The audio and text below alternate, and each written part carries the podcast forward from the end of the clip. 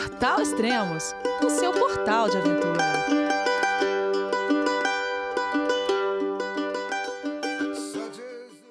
Bom dia, boa tarde, boa noite, bem-vindo a Extremos, o seu podcast de aventura. Esse é o quarto programa da série Diário da Quarentena e hoje vamos falar com a navegadora Tamara Klink. Olá, tudo bem, Tamara? João, é você, meu filho? Alô, pai. Eu consegui. Eu tô no cume do Everest. Eu vi, meu filho. Te acompanhei o tempo todo pela sua página Spot.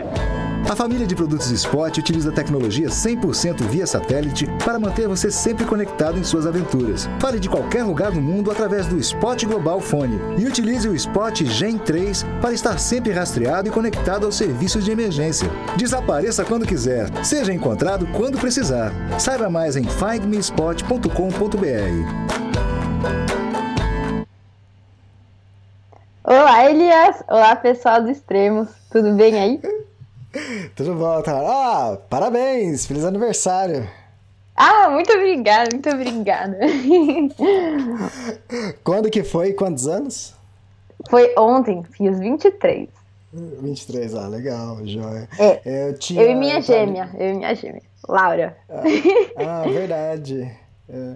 Eu, eu tinha convidado você essa semana, você falou assim, ah, amanhã não posso, só se for na quinta. Eu falei assim, nossa, né? Aí depois, aí ontem chegou a mensagem de que era seu aniversário. Eu falei, ah, bom motivo. É. É, comemorou. Ah, bom, onde você está no momento? É, eu estou em Vannes, uma cidade que fica na Bretanha, na França. Hum. E estou vendo chegar a primavera, o que quer dizer que começam a ter flores nos, nos jardins das pessoas. Oh, bom, bom, bom início de, de primavera com, com aniversário chegando. É, e comemorou sozinha? Como que tá isso?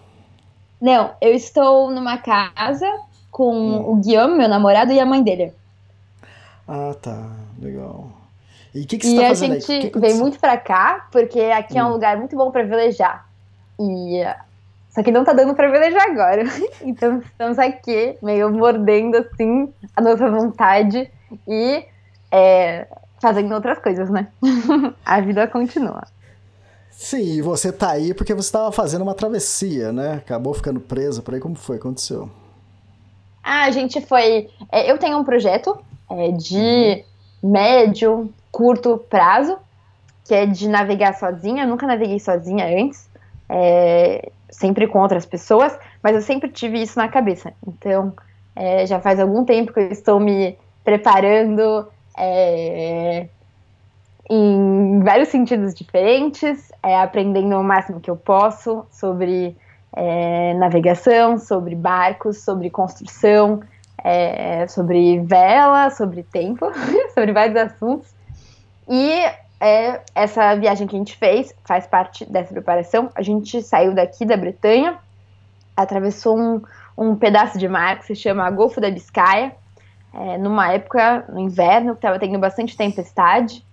E a gente foi até a La Coruña, na Espanha, e como era uma época onde os ventos não estavam a favor, a gente. Uhum. e estavam bem fortes, e o mar também.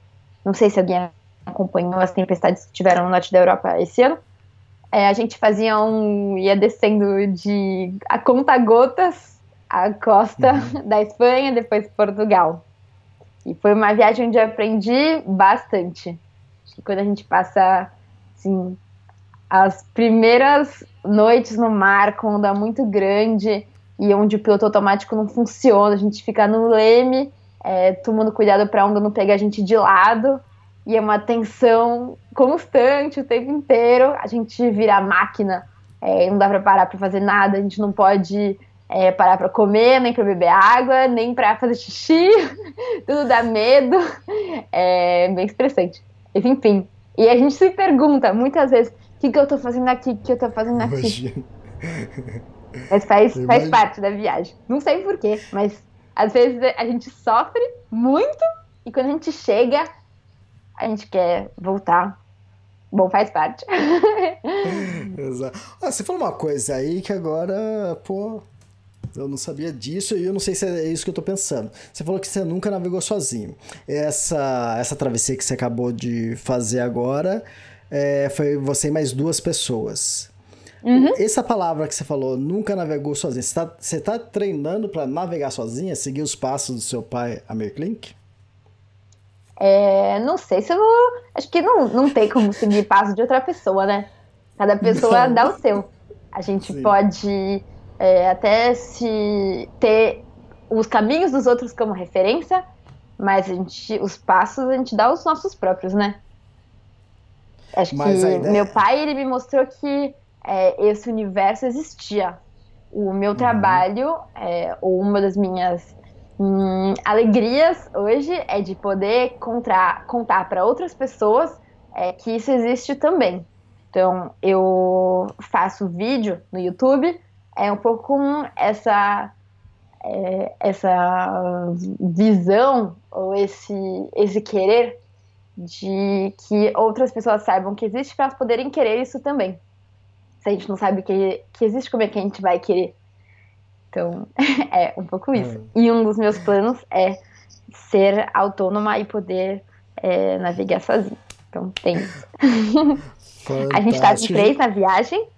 Uhum. É, ah, perdão, eu te interrompi. Não, não, pode falar. Ah, tá. Na viagem a gente estava em três, sendo que o Guilherme nunca tinha feito uma distância como essa antes. Hum. então, para ele foi um pouco novo. E o Tomás, que era a terceira pessoa, a viagem mais longa que ele tinha feito era de quatro horas. Então, a gente é, tinha. Mas o Guilherme ele veleja muito bem é, em uhum. barcos é, menores, mais sensíveis. Então a gente tinha é, talvez competências complementares. E o Tomás é alguém que não tem experiência, não tinha muita experiência em navegação, agora tem, né, alguma. É, uhum. Mas ele é uma pessoa muito otimista, muito motivada, que não cansava nunca. É, eu passei muito mal no começo da viagem. É, o Guilherme também. E era o Tomás que ficou segurando a barra lá, porque por mais que ele não estivesse se sentindo muito bem, ele estava com aquela motivação, assim, é, muito forte. Então, é, foi uma viagem é, perigosa, uhum. um pouco assustadora, mas é, bem, bem bacana também. Ah, já que você comentou, tocou no assunto do, do YouTube, fala qual que é o seu canal. Ah, eu tenho um canal com meu nome. Pensei muito, qual é o nome que eu vou dar pra ele? Aí eu, como não sabia, né, não, não surgiu a ideia, eu pus o meu. E tá aí, Tamara Klink. Ah, tá ótimo. E tem pessoas ah. bem legais que me seguem. É engraçado esse universo, né? Essa navegação pela internet. Que as pessoas seguem, acompanham as coisas, estão é, assistindo tudo, reparam todos os detalhes. Aí se eu me confundo em alguma coisa, depois vão dizer, mas Tamara, não era daquele jeito. E começa a me corrigir também, é engraçado. Eu sinto que eu tô no barco, né, que eu fazia os vídeos e enviava durante a viagem eu sentia que tinha um monte de gente comigo, assim.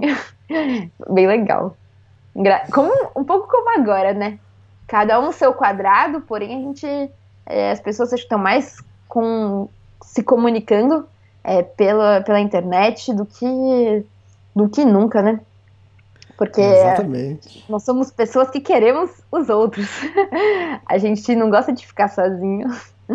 Mesmo em navegação, eu falo quando eu tô navegando e, sei lá, as outras pessoas estão dormindo, é, eu falo com as coisas, com os objetos, eu personifico o mar, a, os instrumentos, o barco. A gente não gosta de ficar sozinho. Verdade. uh, talvez o ouvinte seja nos escutando falando assim, pô, Elias, mas tá, vai falar sobre Diário da Quarentena com uma moça que tem 23 anos. É, qual a experiência, né? É, quantas vezes você já foi para Antártica, Tamara? Ah, a gente teve é, o privilégio de poder ir para Antártica é, muito pequenas, com oito anos, e eu gostei muito. E a gente, em família, começou a é, trabalhar para poder ir voltar várias vezes. Ao todo, eu fui nove. Nossa. Uma, Você... é, algumas, algumas vezes em família, é, ou num barco que meu pai construiu, porque ele. Meu pai, meu pai constrói barcos. E, e aí foi bem legal, porque era um barco que a gente viu nascer.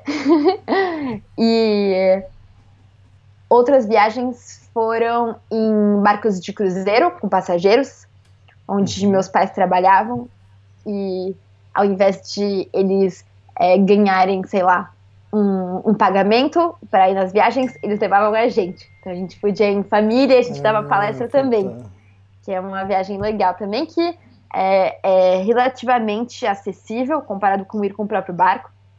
É, então, mesmo alguns ouvintes que estão assistindo é, ou ouvindo podem ter essa vontade. Existem hoje veleiros de charter ou navios de cruzeiro que vão para a Antártica.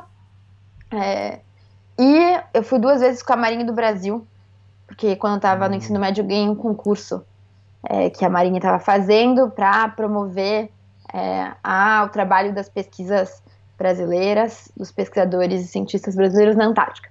E foi lá que eu conheci o Vareta, que já foi, já fez uma participação nesse, nessa série de podcasts. Fantástico.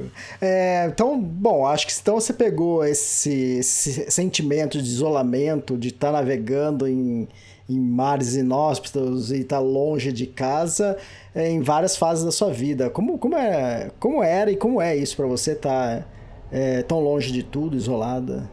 por mais que esteja com, com a família? É, eu, eu gosto muito de estar no mar. Eu não sinto que eu, a gente está isolado, eu acho que a gente está num, num microcosmos ali dentro do barco que tem um tempo próprio, que não é o tempo que a gente quer, é o tempo que o mar nos dá, é o tempo que o tempo nos dá. Então tem dias que passam muito devagar, quando não tem vento, é uma camaria completa é, ou quando tem ondas muito grandes e a gente quer que o tempo passe, ele não passa, e o mau tempo continua. E tem dias que passam muito rápido, como nos dias onde a gente tem vento a favor e as ondas não são grandes demais e um, o vento não é forte demais e tudo passa muito num segundo. Então acho que esse microcosmos é muito particular. Também as pessoas onde a gente está, com quem a gente está, elas viram assim é, é a gente ficar muito próximo, assim, quase como se a gente estivesse vivendo no, no mesmo corpo, porque o solo da outra pessoa vai influenciar o nosso, o cansaço da outra pessoa muda como a gente vai estar cansado ou menos cansado. É, a gente come as mesmas coisas, a gente dorme nos mesmos lugares, a gente sente coisas parecidas, a gente tem que, quando uma pessoa está mais cansada, a gente tem que ajudá-la e compensar o cansaço dela. E é, o barco vira é, a cidade em si. Na cidade, a gente, mesmo hoje, né, em quarentena, talvez, para quem não está trabalhando, que a gente tem que lembrar que também tem muitas pessoas trabalhando mesmo agora, é, no barco, a gente tem que fazer essa cidade rodar sozinha. Então, hoje, né, muitas pessoas têm o privilégio de estar em casa, mas mesmo assim, quando elas, é, quando elas abrem a torneira, sai água, porque tem pessoas que estão trabalhando para que saia água, é, elas conseguem comer comidas, porque mesmo num tempo como esse, tem alguém que plante é, legumes e, e, grãos e dê, crie comidas para essas pessoas comerem. É, a gente tem acesso a muitas coisas e no barco a gente tem que pensar em tudo isso, gerir tudo isso, é, porque bom, só, só tem nós para fazermos tudo isso. E é uma coisa que é 24 horas, não tem um momento que fala assim, ah, vamos todo mundo dormir, né, no barco. Não tem, não tem. É isso mesmo, Elias. Às vezes é, é sufocador, assim. Quando. É, e, e são tempos que não são os tempos das pessoas, não são os tempos humanos. Então, é, às vezes tem tempestade que dura, que dura mais que um dia. E a gente tem que ficar lá segurando a barra, é, a gente deixa de virar pessoa, parece. É, de repente, coisas muito básicas como é, fazer xixi parece ser uma tarefa impossível. É, ficar de pé é muito difícil. Mesmo dormir, como é que a gente vai dormir num lugar onde tudo balança, tudo gira, a gente não fica parado no mesmo lugar, a gente se enfia nos buracos sem tentar dormir e os sonos, sonos sempre muito curtos. Então, é, são, são tempos que fazem a gente perceber o quanto é, é maravilhoso e quanto é um privilégio a gente poder estar numa cama que não se mexe e pegar no sono. Acho que a, a privação é, faz a gente valorizar o que a gente tem.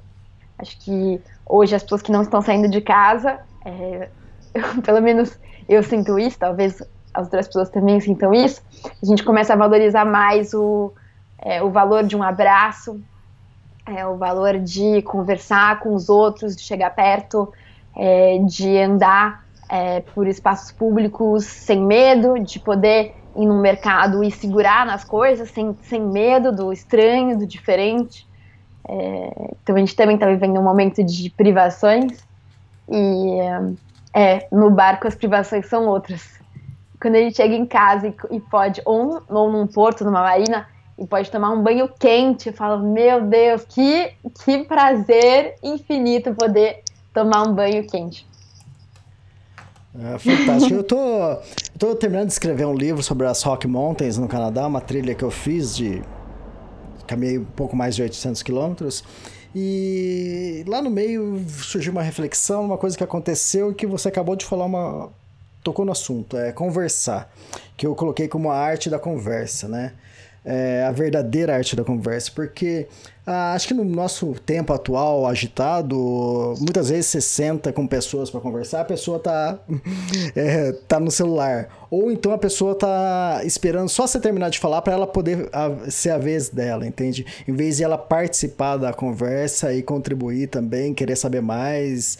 E eu, quando eu faço essas caminhadas de longas distâncias, eu as, sempre eu caminho com alguém, então eu sinto que eu me aproximo dessa arte de, da conversa mais do que na cidade. Nas suas viagens, você também sente isso? É, eu acho que tem uma questão também de talvez é, você valorizar mais o que o outro tem para dizer, ou para ensinar, ou para é, te fazer sentir e se deixar ser levado talvez ouvir o outro e absorver o, outro e entrar na, na fala do outro é, demanda você sair da sua, da sua zona de conforto de saber já o que você vai dizer. Acho que a viagem ela tem um pouco isso de sair da zona de conforto e se deixar ser levado, mais do que do que levar. Mesmo no barco, por mais que a gente escolha para onde a gente está indo, é, a gente é muito levado também pelo contexto. E para mim viajar, assim, a gente pode viajar dentro de casa quando a gente se permite ser levado pelo que acontece. É, mesmo, mesmo quando a gente está numa casa pequena, se a gente se deixa ser levado pelos sons diferentes, pelo tempo que muda. Se a pessoa tem janela em casa, ela pode ver o tempo mudar da janela, ela pode fazer coisas que ela nunca fez e que talvez deem medo. Acho que tem isso. Por mais que a gente esteja no nosso ninho, a gente ainda pode sair da zona de conforto de vez em quando. Eu aprecio também a, a voz dos outros, por mais que eu fale muito. Mas eu falo muito e escuto bastante também.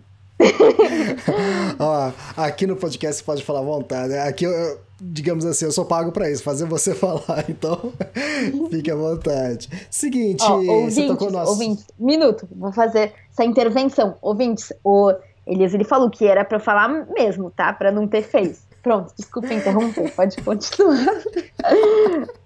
Muito bom. Você tocou no assunto medo. Como você lida com medo atravessando o, o canal de Drake? Canal não, não é? Estreito de Drake. E, ou outras situações no meio do mar, mar revolto, ou isolada. Como que é? O, o bom no mar é que, mesmo que você tenha medo, você não tem muita escolha. Tem que já tá lá, né? não é o medo, não é chorar, nem ficar em pânico, nem se estressar que vai te tirar daquela situação. Então, se eu me desregulo, eu tenho que me regular bem rápido para poder tomar uma decisão que seja assertiva naquele momento. Na vida da cidade, onde os riscos é, talvez sejam menos visíveis, é, a gente pode até é, ter medo e se deixar paralisar pelo medo, mas a gente não devia. Acho que o medo ele, a gente tem que usar ele a nosso favor. Acho que como estudante de arquitetura, futura arquiteta, é, eu procuro transformar os inconvenientes em, em vantagens.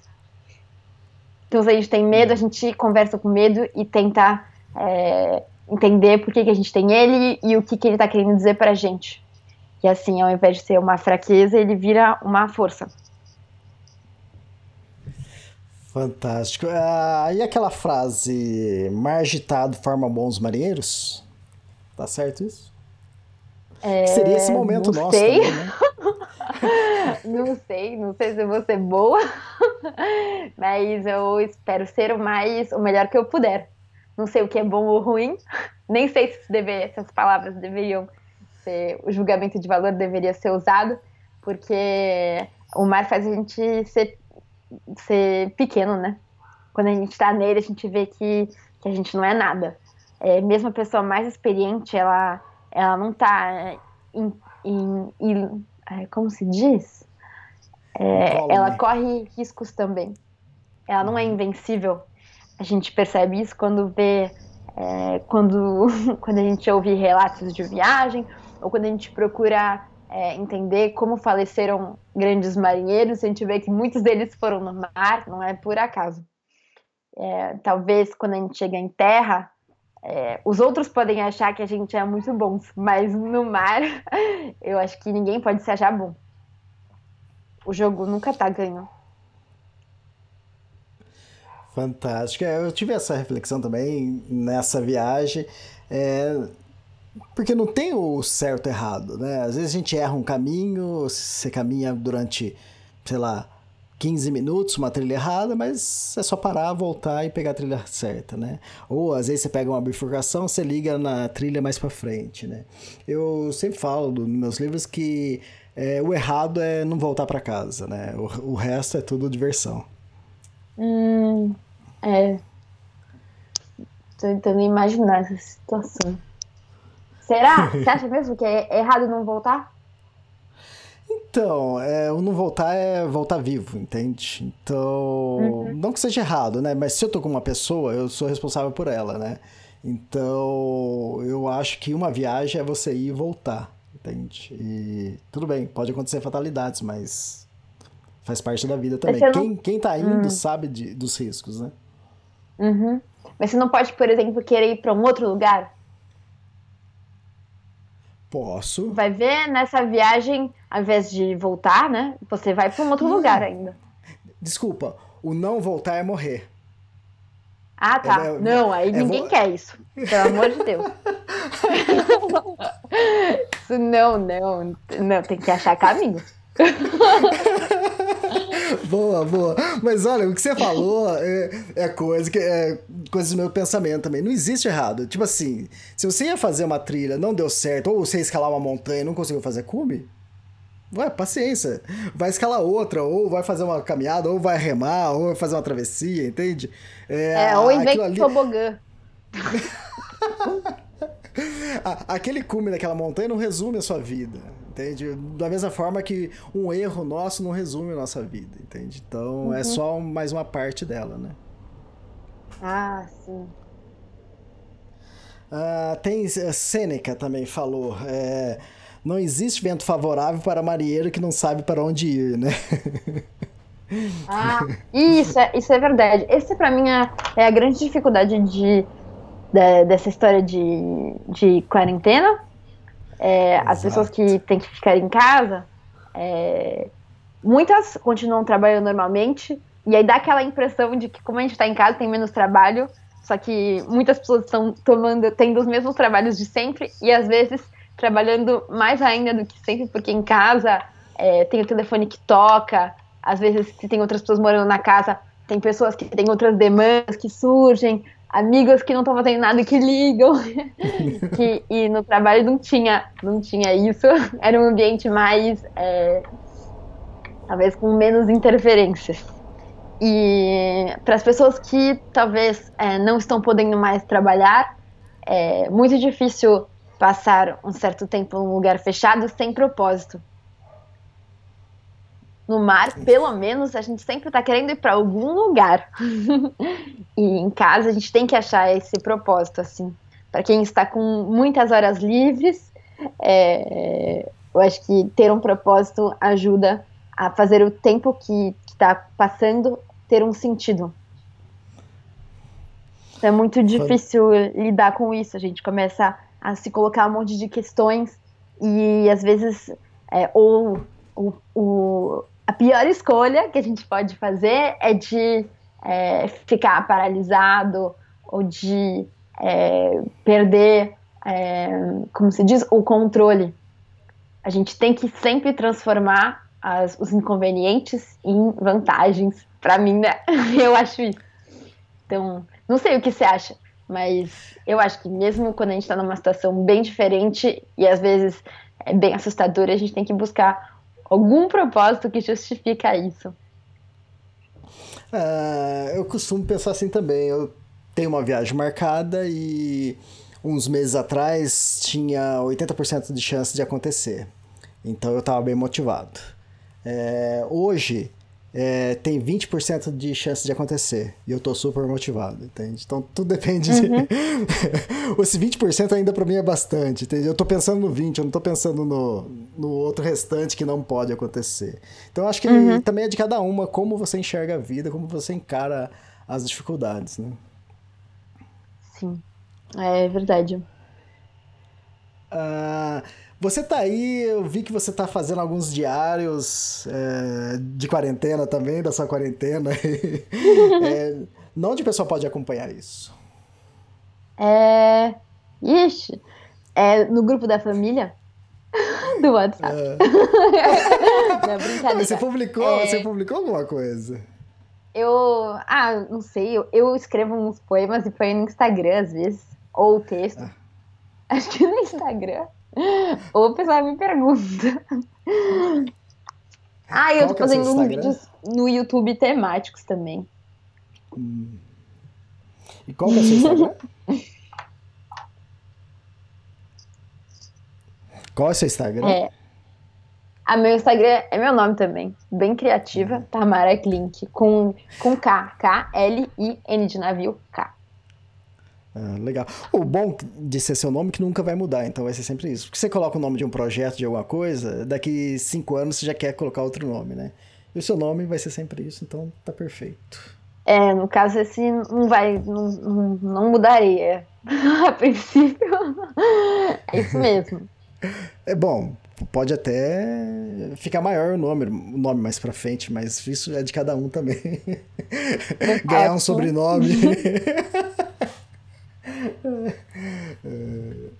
Bom, que mais? Ah, você tem um livro publicado, né? Acho que faz Eu tempo. Eu e minhas já. irmãs, a gente fez um livro, é. Uhum. Já faz algum tempo. Chama Férias na Antártica. E é um livro para o público infanto-juvenil.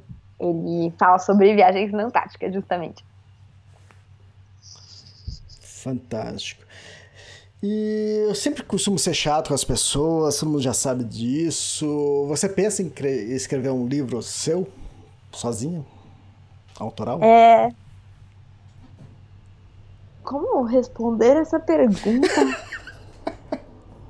Talvez, é, pode ser. Acho que sim, sim. É, escrever. Eu gosto muito de escrever.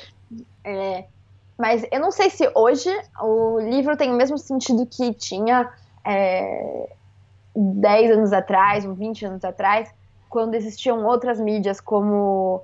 É, quando outras mídias eram menos populares. Acho que é, eu acredito muito nos audiolivros e nos podcasts, porque é, eu acho que é uma maneira que a gente tem de ouvir um relato, né, ou viver um relato com outros elementos que são menos controláveis.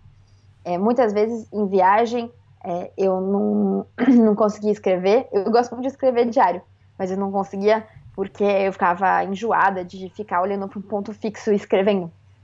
Então, uhum. eu comecei a fazer áudios e esses áudios acabaram virando vídeos depois. E eu comecei a entender que, é, os áudios eram bem interessantes, porque tinha um monte de coisa que não dava para eu escolher. Como, como a voz, se eu tava nervosa, tipo agora, né? que eu fico meio nervosa. é, ou é, o som da respiração, é, então outras coisas. Então não sei, é um, outras mídias.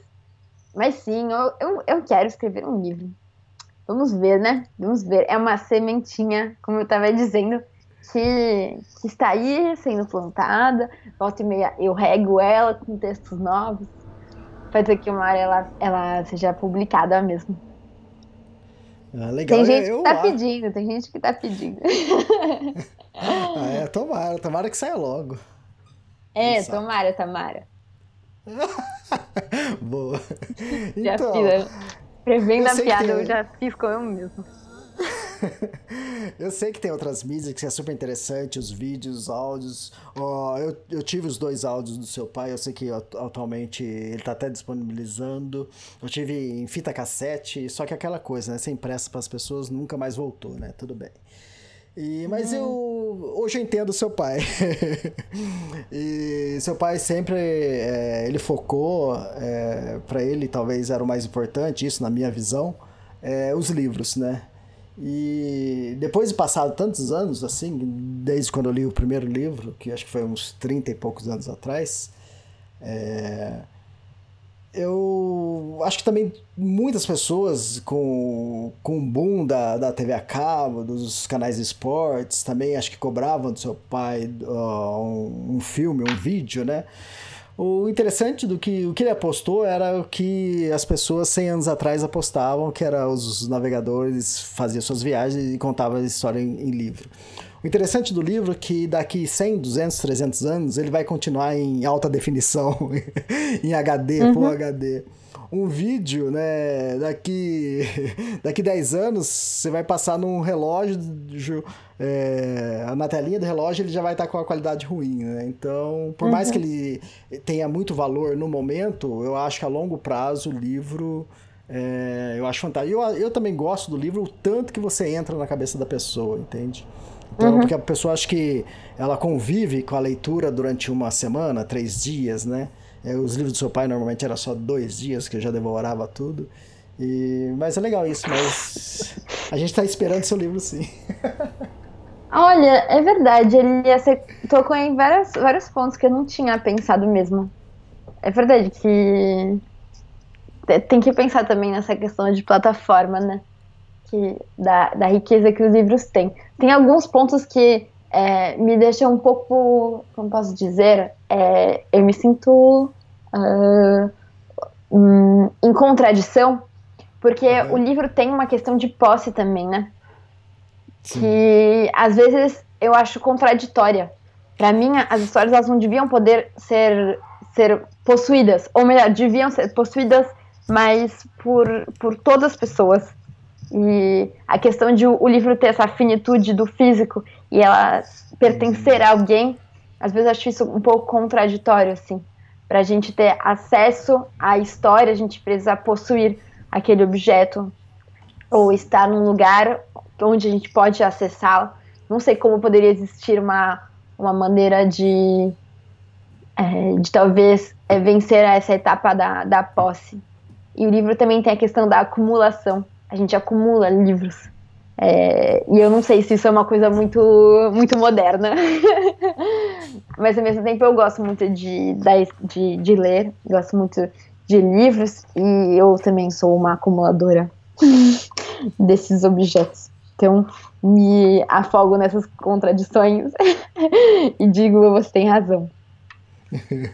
Eu acho que foi em 89 ou 90, uma ex-sogra minha, é, num domingo de manhã, chego na casa dela, que ia ver a namorada, e ela chega pra mim, Elias, acabei de ler um livro, eu acho que talvez é, tem tudo a ver com você. Eu não lembro o que eu fazia na época e que ela achou que tinha a ver comigo. E ela me deu o livro do seu pai, a Army Klink, é, 100 Dias Entre Céu e Mar, da sexta edição. Isso é antigo, é raro. E se- como, como você falou o negócio de posse, né? Foi interessante isso, porque o livro tá na minha posse até hoje, eu nunca mais devolvi. Mas é, esse negócio de acumular, livro, ah, eu não tenho dor- é, peso na consciência, adoro livros, acumulo tanto e-book quanto o livro físico, eu gosto mais ainda, então eu não tenho esse peso na consciência. Mas quando você fala, por exemplo, da, da questão da fita cassete que as pessoas não devolvem, é, às vezes eu acho, né, tentando ver os inconvenientes como, como vantagem, talvez seja até bom que tem gente que não devolva, mas espero que essa pessoa que não devolva também não fique com, com a coisa não devolvida. Que a Verdade. dê o que outra pessoa a leve e que outra pessoa a leve e assim por diante. Às vezes a gente chega em escola de criança, tem, tem várias escolas em São Paulo que, bom, no Brasil inteiro, muitos lugares do Brasil, não inteiro, vai, não vou dizer que é inteiro, mas tem vários lugares diferentes do Brasil que onde há escolas que adotam o nosso livro como livro paradidático na sala de aula. E muitas vezes, quando a gente vai dar palestra é, em anos consecutivos na mesma escola, a gente vê que é, às vezes os mesmos livros eles foram passados para a próxima turma. Então, Hum, o aluno, ele, ele, aluno não, estudante. O estudante, ele deu para um outro estudante mais novo, que passou para um outro estudante mais novo, e ah, eles sempre querem um autógrafo. E a gente começa a dar autógrafo em cima do outro autógrafo, em cima do outro autógrafo, e a editora que deve detestar isso, né? Porque aí ela não, não está podendo vender. Mas a, a gente acha muito legal poder estar sobrepondo autógrafo e sobrepondo tempos. Fazendo uma colagem assim. Então, e Legal. também tem o outro exemplo que é de. Às vezes tem, tem gente que, sei lá, nessas mesmas escolas, onde a criança ela não comprou o livro. E ela fica constrangida. E as professoras falam: não é para dar papelzinho para assinar, não é para dar papelzinho. Falam, nossa, mas, mas que legal que ela tá podendo ler o livro, a parte do livro dos amigos dela, sem apesar ter aquilo. Porque no fundo o que importa, para mim pelo menos, do livro é a pessoa, é como a pessoa é, vive ou interpreta ou, ou entende a história. É, porque a história que, que eu quis contar não é a mesma história que a pessoa vai receber. E acho que quando você falou é, sobre, sobre o livro ser, ter essa questão do infinito é, e, e de em tempos diferentes ele continua em alta definição, é porque o que a pessoa vê está na cabeça dela e tem a ver com as experiências que ela própria viveu. Quando eu falo que faz frio, a pessoa vai entender, o leitor, ele não vai estar vivendo o mesmo frio ou imaginando o mesmo frio que eu, o frio que eu vivi, o, o frio que eu escrevi, descrevi. Ele vai estar vivendo um frio que é o frio que ele conhece, o que ele imagina. É, se eu falo que era um lugar que não tinha nada, o nada, ele, ele fala tantas coisas, o nada é um, é um monte de coisa, é, o nada é infinito. Então, é, eu acho que tem essa, isso que é muito rico da leitura, é justamente de, de ela não, não estar na coisa é, que a contém, a coisa que a contém não a contém, por definição, porque ela é muito mais, ela tá, ela tá na pessoa que, que, que lê. Fantástica, é isso mesmo. Ah, e tem uma coisa que é, você falou, de cada um interpreta de um jeito. Eu gosto, nos meus livros, eu gosto de escrever muito entre linhas, entende? Se a pessoa lê é, o natural que está escrito, ela vai entender uma história. Se ela começar a imaginar coisas, ela vai entender outras histórias. Ah, eu tenho uma amiga, eu escrevi o um livro. E vira e mexe eu recebo e-mails, que isso é muito gratificante, e é, aquele, é aquela coisa, né? Todo escritor, o que ele quer é ser lido, né? Então, uhum. por isso que é bom o livro também percorrer, é, ser repassado para outras pessoas. E essa pessoa pegou, eu falei para ela, ó, grava um áudio para mim, né? Normalmente o pessoal grava um áudio de uns dois minutos, para eu colocar na abertura dos podcasts, para o pessoal ter uma noção do que é o livro, né? Para eu fazer uma publicidade do livro, né? E a pessoa ter uma noção. Ela, eu tava viajando e no meio da viagem eu tava sem conexão. Quando tive conexão na internet e desci da montanha e chegaram os 52 áudios. Deu duas horas de. Deu duas horas de áudio. Eu acabei juntando tudo, fiz um podcast, que é o podcast 296. Que ela, eu, eu, na minha visão, foi a pessoa que acho que entendeu 96% do livro, que ela entendeu as pegadinhas, as coisas que estavam escondidas e para ela foi uma diversão, porque acho que ela tem uma sensibilidade muito grande e ela começou a entender isso e ela começou a falar. Então é isso que é legal que você acabou de falar. Cada pessoa vai ler de uma forma, então e, e serve, entende? E, e, é legal isso. Né? É. Eu não sei como a gente vai vencer essa barreira de da posse dos livros. É, hum. Mas o, as outras mídias, talvez, eu ter falado outras mídias foi uma provocação para isso. É, de repente, só o áudio dessa, dessa moça deve ter contado tantas outras coisas também. Exato. Exato. Eu tenho um livro que eu chamo de livro viajante. Um não, acho que tem três ou quatro espalhados por aí.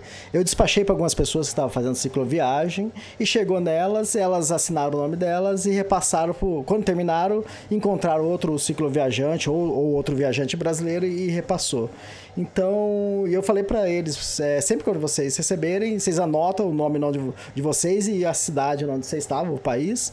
E quando você terminar, repassa esse livro, entende? Então era uma forma de hum. ajudar para quem tá longe de casa ter algum alento, alguma coisa para ler assim, físico, né? Uhum. É Nossa, ainda para cicloviajante.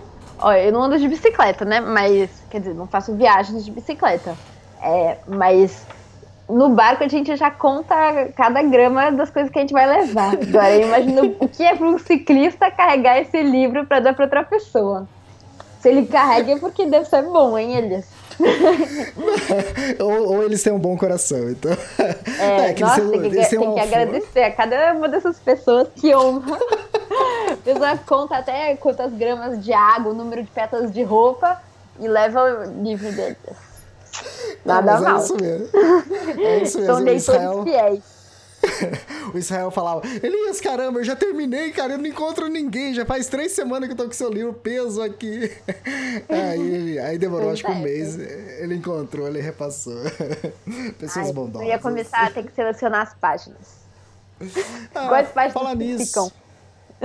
Fala, fala, nisso, você lê muito durante essas viagens que você faz, que está em confinamento? O que, que, que, você faz para se distrair, passar o tempo?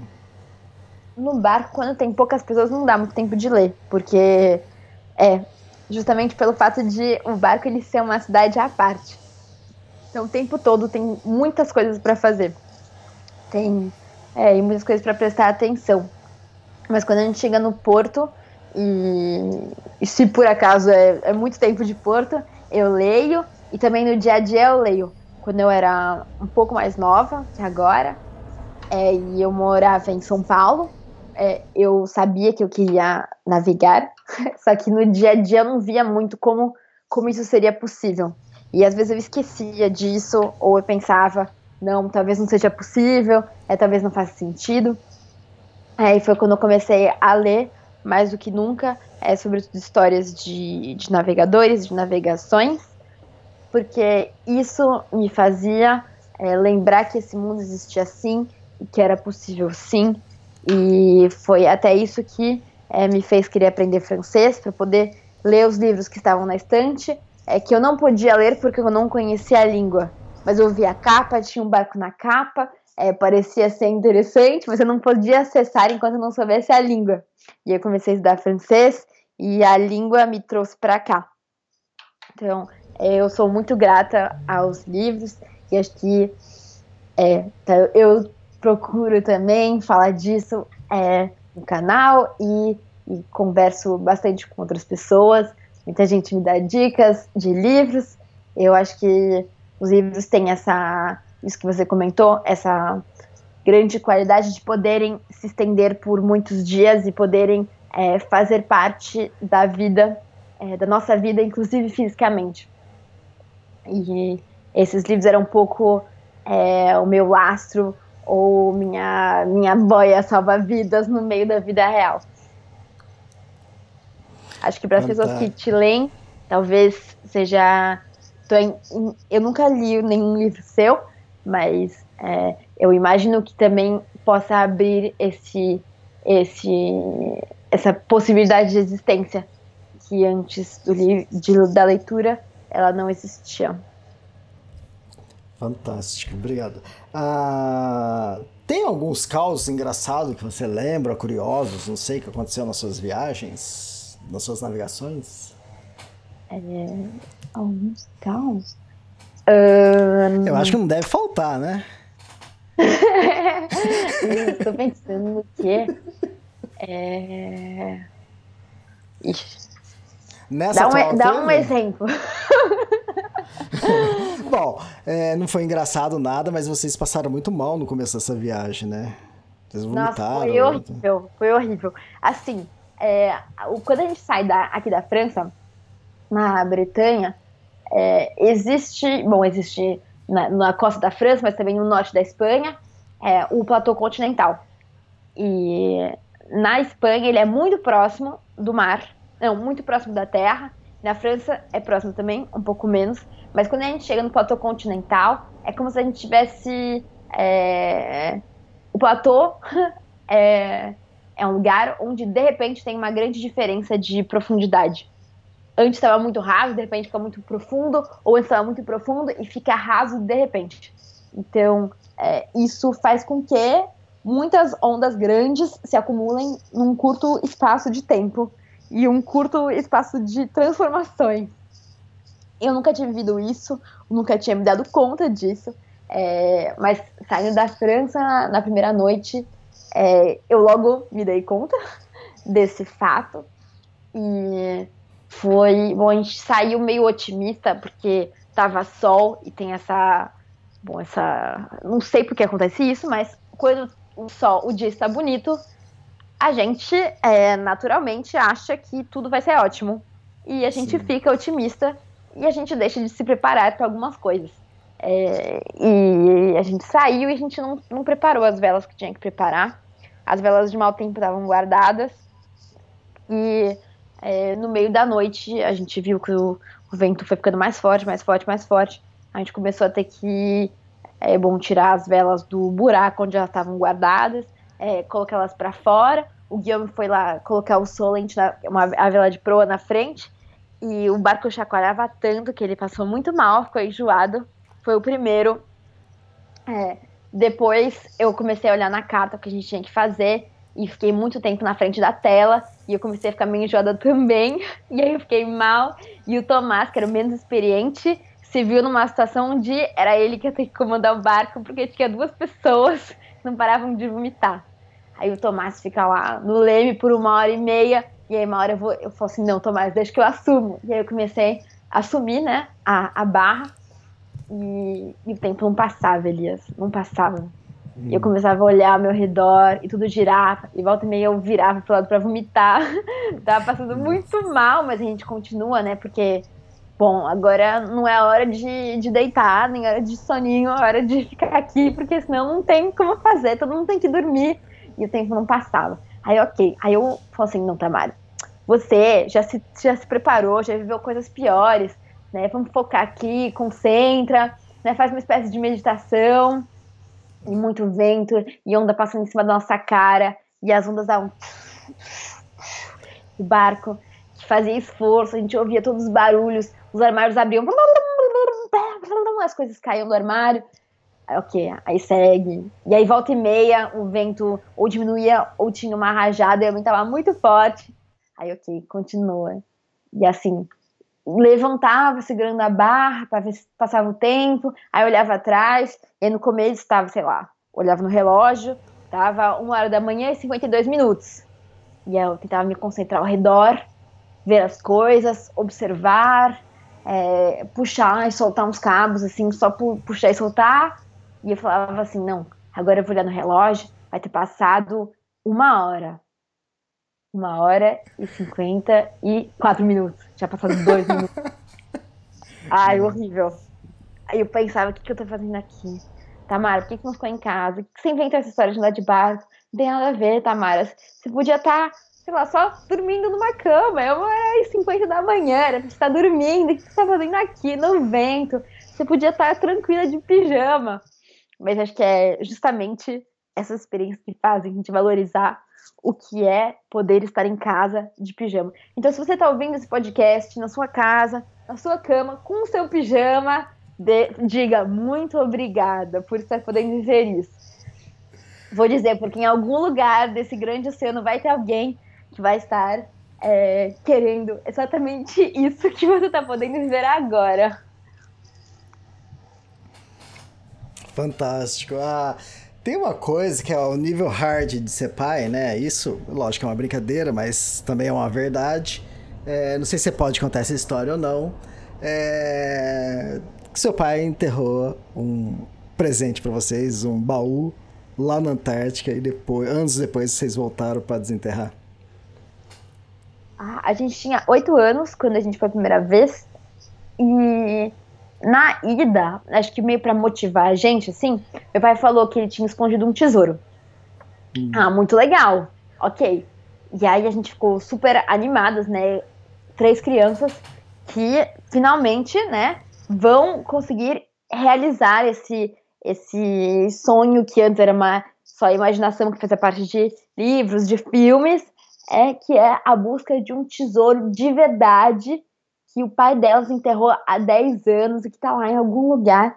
Ficamos muito animadas a viagem inteira, né, o caminho do Brasil até a Antártica, travessia do Drake inteira. A gente quer o tesouro, a gente quer o tesouro, a gente quer o tesouro. Ok. Aí na viagem inteira a gente acaba importunando o papai para ele nos levar até o lugar do tesouro. Ah, vamos pra Bahia Dória. Mas, papai, e a Bahia do Tesouro? Onde está? Não, a gente não vai agora, vai ser depois. Papai, quando é que vamos procurar o tesouro? e chegamos na Bahia. Num belo dia de sol. E meu pai começou a enrolar o caminho. Ele não queria ir direto ao ponto, porque ele pensou: bom, eu vou dar uma enroladinha, porque se a gente só chegar no lugar e encontrar o tesouro rápido, não vai ter graça. Então ficava meio desviando do caminho.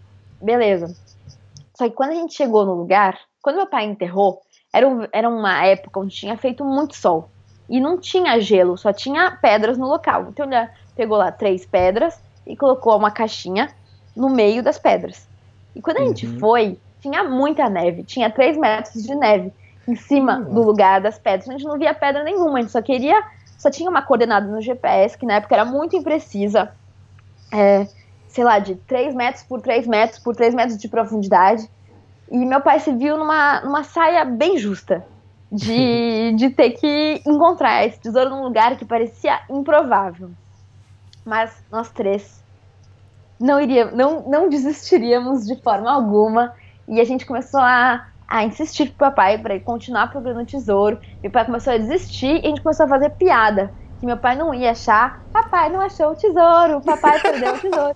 E aí foi, ele foi ficando nervoso e foi lá, começou, começou a busca. Então cava, cava, cava. E os dias iam passando, ele continuava a cavar. E os dias iam passando e ele insistia, uma pequena pá, até que ele cavou um buraco tamanho de um fusca. E quando a gente finalmente foi chegando perto do tesouro, começou a tirar as pedras de cima da caixa e começou a ver, era uma caixa laranja. E a gente abriu a caixa laranja. O que, que tinha dentro? Silêncio, ninguém dizia nada. A gente olhava assim, ninguém dizia nada. O pai falou: Uai, agora que eu achei, ninguém fala nada. O que, que vocês acharam do tesouro do papai, meninas? E a Marininha, minha irmã mais nova, que na época tinha seis anos, ela fala: mas, papai, cadê as pérolas e as joias e os diamantes? Porque para ela um tesouro era isso. E na nossa frente havia uma caixa laranja, teoricamente é, etanche, teoricamente waterproof, não sei como dizer isso, esqueci. É, com que tinha molhado um pouco, com umas fotos meio molhadas, uma garrafa de Jack Daniels, uma bíblia uns dinheiros, que pra gente não tinha sentido nenhum. E era isso, assim. E a gente ficou, mas por que isso? A gente não entendeu. Mas o que ficou dessa história, né, para nós como mensagem, era que aqueles objetos tinham sentido e valor para as pessoas que tinham colocado eles lá dentro. Então, meu pai, para os amigos dele, que 10 anos atrás tinham é, decidido enterrar essa caixa com desculpas para eles um dia voltarem para lá. E nós decidimos deixar nosso próprio tesouro. Então nós pegamos as coisas que eram importantes para nós é, naquele dia e a gente enterrou ele num lugar secreto. Fantástico! Eu não sabia do final dessa história. Muito é. bom. Tá, quem sabe a gente não, não volte um dia desses para buscar. É secreto. É, fantástico, adorei. Adorei o significado das coisas dentro da caixa. Magnífico. coisas do seu pai. é, ele e os amigos, né? Sim, sim.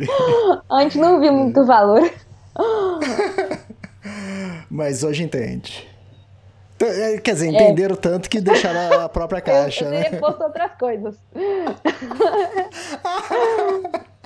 Bem. No caso, a gente fez isso. Tudo bem, cada um com suas coisas. É, fantástico. Mais alguma história? É, De medo, talvez. Ou, ou engraçado mesmo. Ai, tem uma. Não foi exatamente medo, mas foi uma surpresa. Uma Uhum. vez que a gente foi pra Antártica, que parece até pretencioso falar isso, porque é como se estivesse indo pra padaria, né? Mas aconteceu um- uma, uma bela viagem que a gente fez. é, em que a, a ida foi bem difícil, a gente teve pego bastante tempestade e eu era pequena também, eu tinha, sei lá, 13 anos, é, mas já entendi algumas coisas. Então, quando a gente é bem pequeno, a gente não entende muito, a gente aceita. Porque a gente não vê muito quais são as fronteiras do que é perigoso do que é normal.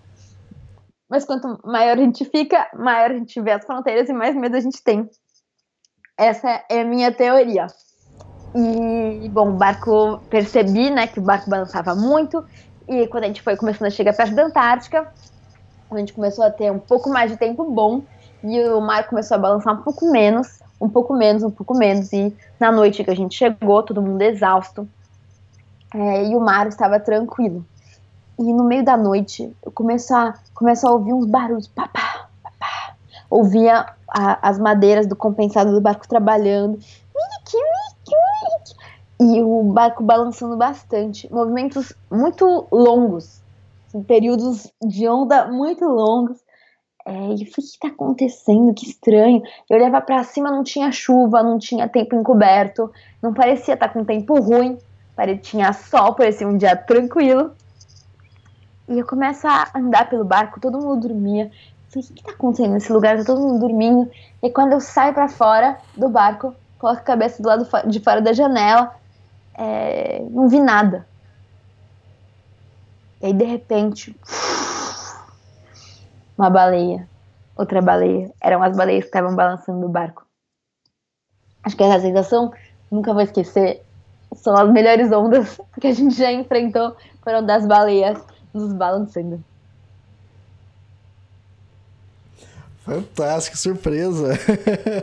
que sensação boa deve ter sido. É, acho que quando eu fico nervosa, ansiosa, assim, é, na cidade, eu tento é, me colocar é, na cabeça, né, imaginariamente, numa situação onde, onde as coisas são incontroláveis no mar, por exemplo. Eu penso que, por mais que o mundo pareça estar caindo aqui, é, em algum lugar ainda tem baleias que estão nadando ainda tem é, aves migratórias que estão fazendo seus voos.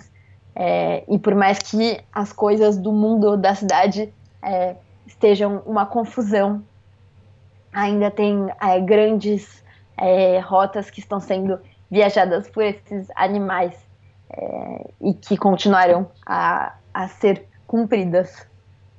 E isso, de alguma forma, me acalma. Fantástico, fantástico. Ah, Tamara, ah, adorei esse podcast. Se você quiser falar mais alguma coisa, você pode falar. Eu acho que a gente já, já deu o seu canal do YouTube, né? Ah, o seu Instagram. Ah, quem também quiser ajudar comprando os meus livros, fica à vontade é lá no extremos.com.br. Também quem quiser comprar os- o livro da Tamara Klink com as irmãs, que é Férias na Antártica, também está disponível. Quiser comprar para os seus filhos, eles vão adorar. Com certeza vocês vão encontrar nas melhores livrarias. Os livros do, do Amir Klink também estão à venda e são maravilhosos. Eu recomendo, eu acho. Foi a minha inspiração para ler e escrever.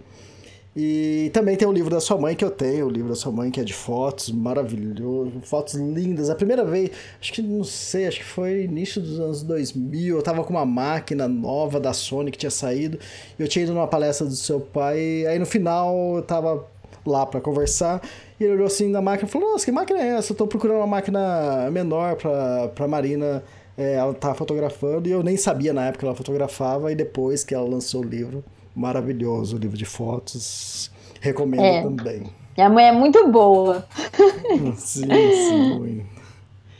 Recomendo. Então é isso. Tamara, obrigado pelo seu tempo, pela sua experiência, pelas suas conversas, pelas suas histórias. E com certeza eu vou te convidar mais vezes para próximos podcasts. Muito obrigada, Elias, pelo convite, pela conversa, pelas é, suas histórias. Obrigada, pessoal, que é paciente, ouviu até aqui, até esse momento. Valeu pela participação. Legal, e deixe comentários onde, onde você estiver ouvindo, sei lá, se no Spotify, no SoundCloud, no Extremos, e manda mensagem para a Tamara Klink, e segue ela lá no Instagram, manda mensagem dizendo o que você achou desse podcast. É isso, obrigado e até a próxima. Obrigada, pessoal. Até mais. Tchau, Feliz Natal. Tchau, tchau. Câmbio de